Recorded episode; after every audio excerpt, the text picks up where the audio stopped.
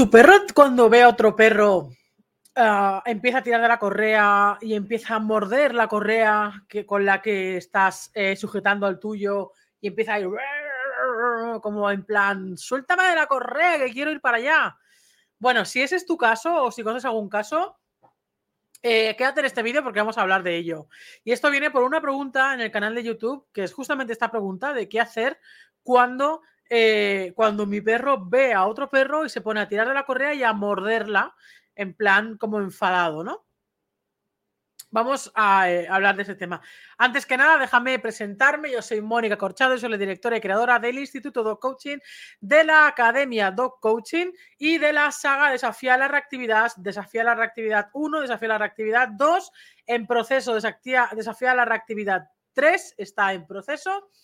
Y ah, cada libro viene acompañado de una serie de vídeos que acompañan eh, el, contenido de los libros. Y con respecto a esto que estamos, que vamos a hablar ahora, eh, ¿vosotros qué diríais? Quiero que me, que me, que me digáis, si podéis, en comentarios, antes de que sigamos hablando, me gustaría que me dijerais si este hecho que comento de, de tirar de la correa y de morder la correa, ¿es reactividad o no es reactividad? Porque ojo con esto de la... Es que el tema de la reactividad tiene chicha, porque a mí me da mucho coraje que se meta dentro de la reactividad, que se meta absolutamente todo como un cajón desastre, como muchas veces digo. Y la reactividad no es un cajón desastre donde meter toda aquella conducta del perro. Un perro que ladra, un perro que gruñe, un perro que marca, un perro que tira de la correa, un perro que tal. No todo es reactividad. Ojito con esto mucho ojito con esto. Y digo ojito porque un mal diagnóstico va a dar como resultado una mala praxis a la hora de afrontar o de abordar eh, las pautas que queramos seguir. Entonces, el tema del diagnóstico es muy importante. Es como si tú vas al médico, no es tan grave, ¿vale? Pero eh, es como si tú vas al médico y te hacen un diagnóstico erróneo con un tratamiento erróneo. Pues al igual, pues al igual la fastidia por todos lados. Y a veces en este sentido se comete este error. A veces se fastidia eh, y se empeora muchas veces la rehabilitación del perro porque se ha diagnosticado mal. Ya os comenté la semana pasada en un vídeo como el MAC diagnóstico de, otra, de otro profesional con respecto a, uno de los perros que estoy trabajando de manera presencial eh, estaba empeorando mucho más la reactividad porque estaba ya etiquetó al perro como no sociable y como un perro, evidentemente, aunque es un perro independiente, no era un perro no sociable, era un perro al revés, muy sociable, pero el mal diagnóstico hacía que la persona se apartara y evitara todo tipo de perros, con lo cual la frustración y la reactividad de su perro aumentaba en cada paseo. Por lo tanto, es vital, importantísimo este diagnóstico, este buen diagnóstico. Dicho esto, ahora ya que te he dado tiempo de decirme en comentarios si ese, ese episodio que te digo es reactividad o no reactividad, te voy a decir que no es reactividad. En un principio no es reactividad. ¿Por qué? Es un episodio de frustración. Un perro cuando ve otro perro, generalmente es cuando ve otro perro, puede ser otros estímulos, pero eh, principalmente es, evidentemente, cuando nuestro perro quiere llegar al otro estímulo, que por lo general es otro perro, pero puede ser eh, otra persona, incluso alguien de la familia, o puede ser un niño, o puede ser una pelota, o puede ser tal. Y entonces el perro tiene tantas ganas de llegar a ese estímulo que se frustra porque eh, encuentra el límite en la correa. Entonces, cuando el perro encuentra el límite en la correa, se frustra, se agobia, se frustra. ¿Y cómo, ¿Y cómo lo resuelve? Tirando de la correa y sobre todo mordiéndola mientras tira. No es que tire para querer avanzar, sino que coge, coge la correa con la boca y te empieza a tirar de ella como enfadado y, evidentemente frustrado porque lo que quiere es, en plan, suéltame la puñetera correa que quiero llegar a ese estímulo que, al que quiero llegar, ¿vale? ¿Por qué digo que no es reactividad? Porque sería la antesala de la reactividad. Es decir, la reactividad muchas veces está precedida por, evidentemente, un momento de frustración. si ese perro a lo mejor llega un momento en que, en que suelta la correa de la frustración, a lo mejor nosotros se la quitamos eh, de manera forzada, pero lo que hacemos es quizá provocar una reacción reactiva porque en vez de querer, en vez en vez de, en vez de desahogarse, digamos, de esa manera, lo que va a hacer es estallar de una manera muy, muy, muy bestia, de manera ahora sí reactiva. Pero no sería en sí mismo, no sería la reactividad en sí, sino como un, posible pre de lo que pudiera ser una reacción reactiva. Entonces, ¿qué hacemos? Lo importante es no luchar con el perro, no querer luchar de el perro va para allá, yo voy para acá, el perro va para allá, yo voy para acá. No, porque al final, una de dos, o se lo toma como un juego eh, o, se va a frustrar más todavía, ¿vale? Y tú te vas a enfadar y te vas a frustrar mucho más todavía también. Entonces, no podemos luchar con el perro en ese sentido. ¿Qué es lo que yo haría en ese momento? Simplemente me quedaría quieta y si el perro avanza para atrás cogiéndome la correa, yo avanzo con él hacia su dirección. ¿Para qué? Para destensar la correa. Yo lo que quiero en ese momento es destensarla. ¿Por qué? Porque si la destenso, ya no me puede tirar de ella. ¿Entendéis? El perro tira de ella porque el perro tensa la correa. En el momento que yo destenso la correa acercándome a él también en la misma dirección que él va, al destensar pierde toda lógica eso que está haciendo el perro. Entonces lo que hay es lo que procuro es em, quitarle esa fuerza de la, de la frustración y provocar o procurar, procurar, no sé si es una palabra catalana solo o, es también castellana, española, no lo sé. Pero que procurar es, es, es que yo tengo un catalán españolizado, entonces a veces cuelo palabras ahí que son, que, son catalanas, pero castellanizadas. Bueno, es igual. Procurar que, mm, eh, como el no cal que hagas, por ejemplo, el no cal, no cal es, es catalán, el cal, pero yo lo meto en el castellano. no cal que lo hagas, que es no hace falta que lo hagas. Bueno, esto es una cosa tonta, ha saltado la duda de lo del procurar.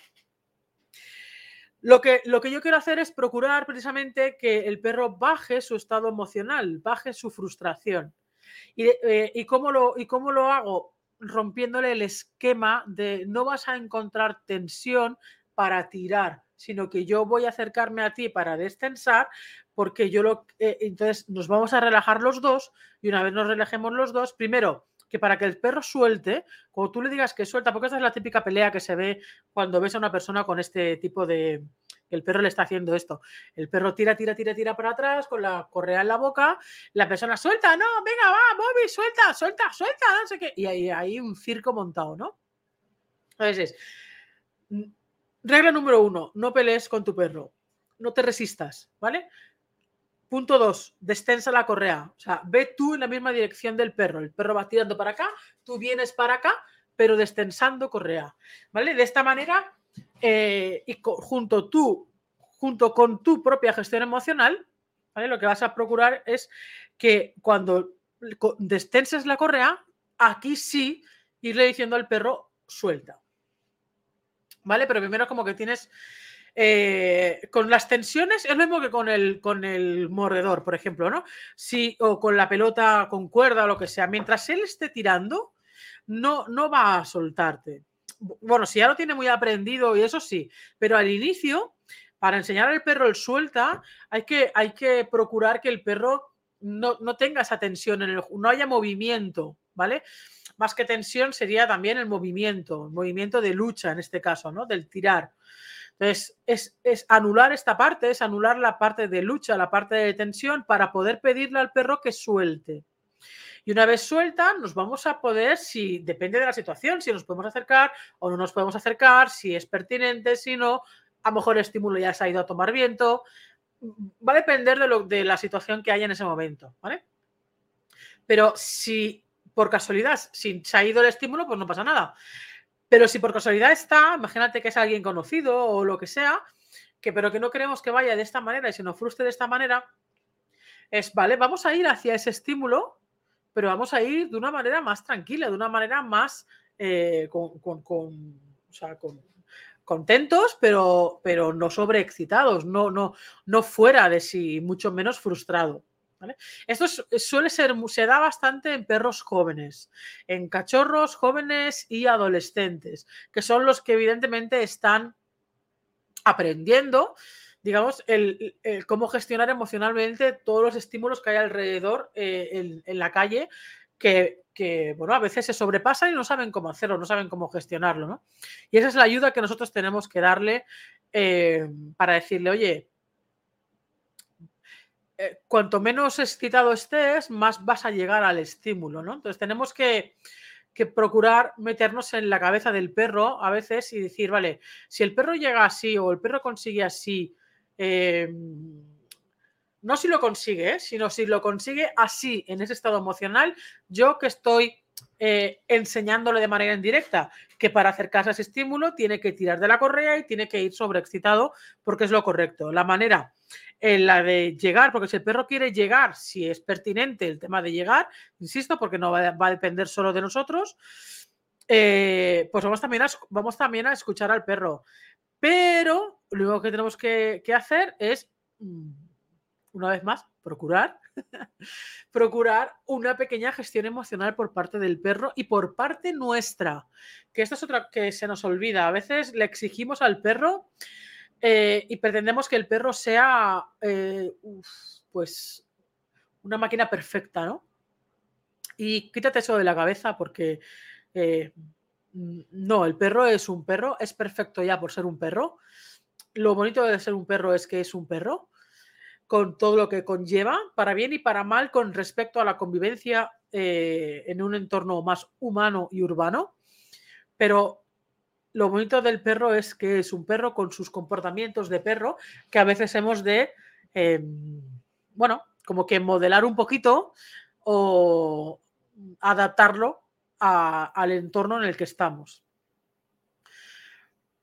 Pero debemos de escuchar también, o sea, ¿qué es lo que motiva a mi perro a querer acercarse? Evidentemente, normalmente suele ser el tema, aquí en estos episodios suele ser el tema de la sobreexcitación que la sobrecitación da, lugar a la frustración por no poder llegar. Y aquí puede ser o bien porque le mola lo que, al estímulo al, que se quiere acercar o incluso también a nivel instintivo. ¿Vale? Un perro que quiere perseguir algo, por ejemplo, si no le dejamos, eso que es instintivo se va a transformar en frustración. ¿Vale? Eso que es natural, pero que no podemos dejarle en ese momento porque a lo mejor pues, perseguir una bici, aunque sea un instinto de pastoreo, pues va a ser que no.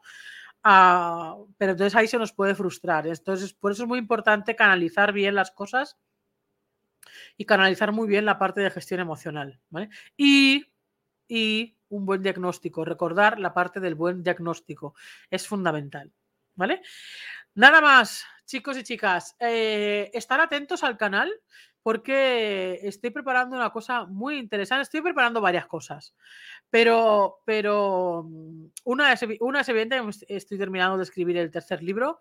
Dos es algo con respecto a la reactividad que, eh, que es un, día, no sé si fregando los platos, no sé qué se me ocurrió, eh, pero vino, pero se me ocurrió por, por experiencias y conversaciones eh, con los alumnos de la academia.